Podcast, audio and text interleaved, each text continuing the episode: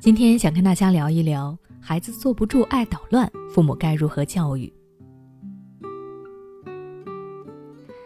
很多家长都有这样的困扰：孩子上课总是不认真听讲，有各种小动作，不是在玩文具，就是在啃指甲，完全坐不住，不停的动来动去。不用说，台上老师讲的内容，当然也就记不住了。甚至有些家长怀疑孩子是不是多动症。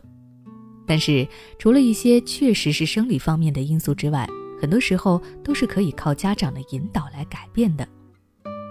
我们先来看一下，除了上面提到的生理原因之外，为什么孩子总是多动呢？首先，很多孩子的多动或者各种夸张的表现，其实都是为了引起别人的注意。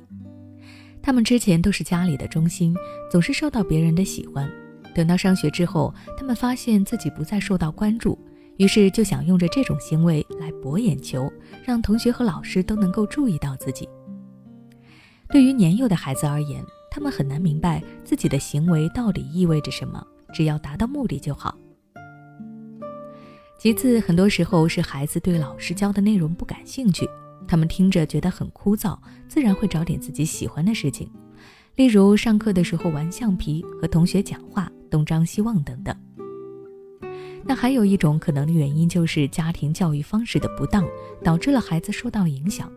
比如，家长对于孩子过于严厉，没有耐心，这样会使孩子的情绪容易紧张，自然很难定下心来，甚至有的时候会产生逆反心理，故意的做出种种行为来与家长对抗。那了解完了孩子好动的原因之后，接下来就该对症下药，帮助孩子远离好动。父母可以通过以下方法来解决孩子的好动问题。第一，训练孩子的注意力。孩子好动，从另一方面来说，其实就是孩子的专注力不够。所以，为了减少孩子的好动，父母要有意识的来训练孩子的注意力。家长可以利用一些游戏来锻炼孩子的自控力，比如木头人。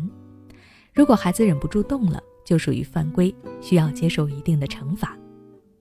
还有一种就是让孩子做自己喜欢的事情。比如画画、阅读、运动等。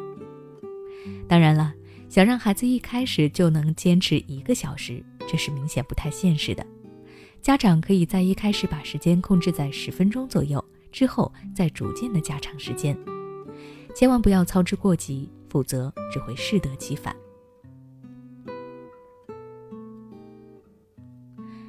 第二，重视日常生活的细节。孩子好动，并不是只在课堂上或者学习中，在生活中的其他地方也会如此。所以，这就要求家长们从生活的方方面面入手，全方位的来引导孩子。比如说，孩子吃饭的时候，他们总是吃一口就玩一会儿，这个时候家长就要注意沟通引导，让他们好好的吃饭。又比如，孩子做作业的时候总是不专心。家长除了通过沟通的方式，也可以打造一个安静的环境，帮助孩子更好的进入学习状态。当孩子在日常生活中都能够养成专注的习惯，那么在课堂上也就不会再乱动了。第三，帮助孩子释放能量。孩子小小的身躯里其实藏着大大的能量，我们经常能够看到孩子在外面蹦啊跳啊。几个小时都不带累的，尤其是好动的孩子，比其他的孩子更加的精力旺盛。所以家长不妨帮助孩子把自身的能量释放掉，比如跑步、跳绳等等。等到孩子玩够了，自然也就会收敛许多。而且这样的互动还能够锻炼孩子的身心，同时呢，也能够增强你们之间的亲子关系，一举三得，何乐而不为呢？最后，我想说的是，家长本身也要以身作则，担负起好榜样的作用。只有这样，孩子才能够真正的改变自己，变得更加的优秀。那如果你想了解更多关于教育熊孩子的内容，可以关注我的微信公众号“学之道讲堂”，回复关键词“熊孩子”就可以查看了。